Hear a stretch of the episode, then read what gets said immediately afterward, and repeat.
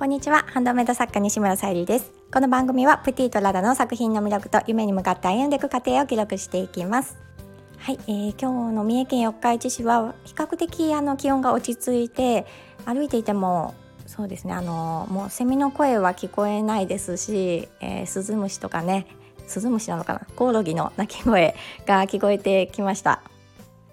まあ、どんどんねあの季節が変化していっているなっていうのを感じると同時に私もあの冬に向けてちょっとねあのイメージをしている作品なども思い浮かべながらあのそちらをね今年は形にしていきたいなと思っております。あの昨年まではねどうしてもあのイメージしていても行動できる時間を取れなかったので私はね少しでも叶えていきたいと思っております。はい、えー、今日のテーマが、えー、話すテーマが見つからない時ということでお話しさせていただきたいと思います。その前にお知らせをさせてください。9月の誕生石サファイアの天然石のハーバリウムボールペンチャームをお選びいただける形でミンネクリーマベースに掲載させていただいております、えー、ジュエルキャンドルとのセットの宝石のギフトも合わせて見ていただけたら嬉しいです。そして今日あのサムネイルに貼らせていただきましたジュエリーケースのあのバレリーナの靴がねあの載せてある、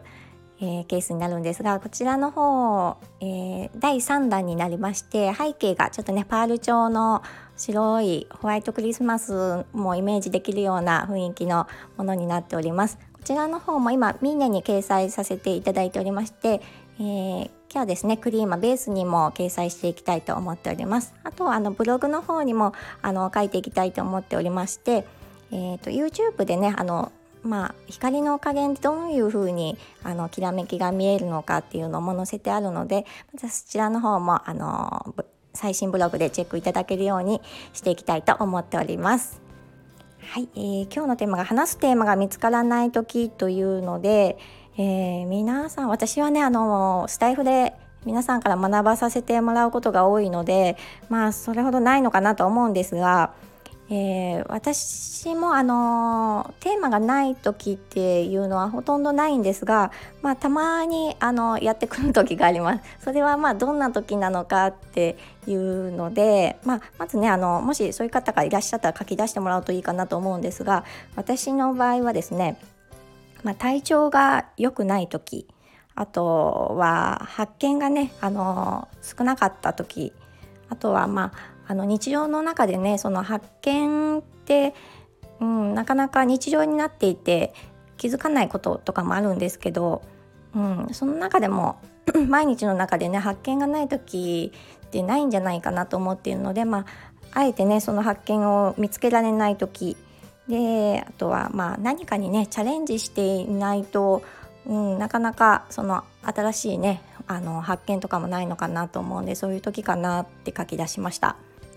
で最初に挙げたあの体調が良くない時なんですけどまああの本当にね高熱が出てもうさ、うん、今年初めかのコロナのような時はもう全く私はあのダメなのでもうその際は発信とかあえてもうしなかったりするんですけど、まあね、高熱出ても発信されていらっしゃる方とか見えるのですごいなとは思うんですが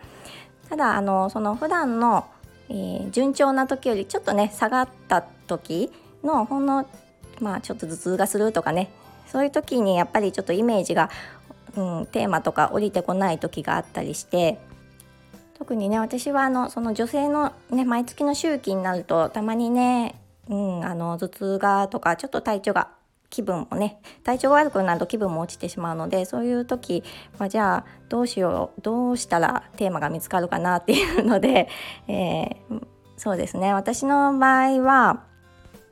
あえてあの良くない時だからこそ普段のそのハンドメイド活動の活動できるありがたさに目を向けて発信したりしています。なんかねあのそんな時だからこそ気づけることってあると思うのでそういう発信もいいかなっていうふうに思ってます。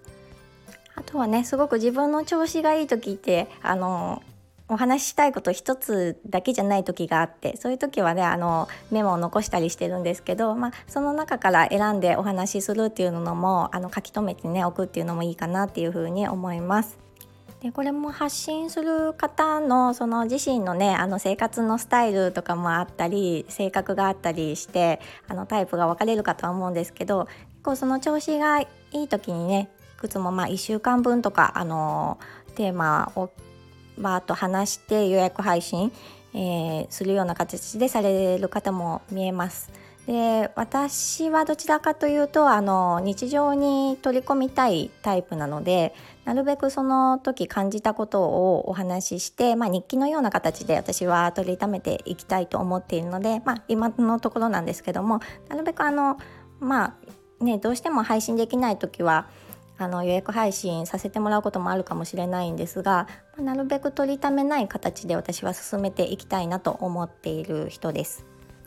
もうあの体調も特にねあの悪くないのに 何もテーマが見つからないっていう時はもうあの新しいことをねチャレンジしたら一番早いかなっていうふうに思ってます。あのそんな難しいこととかじゃなくて日々まああの生活している中で、えー、あんまりねしてこなかったこと例えばまあちょっとね今日はキャンドルをつけてみようかっていう時であったりとかまあ私だったらまあネットフリッックスであの新しいね映画を見てみるかでもいいかなと思ってますしいつもとね違うスーパーに出かけてみるっていうのでも全然ねあの発見が違うしその発見から自分の発信したい内容うん、私だったらハンドメイドとつながるものって何かしらあるかと思うのでそういう形でつなげて発信をしたり、えー、工夫をするといいかなっていうふうに思います。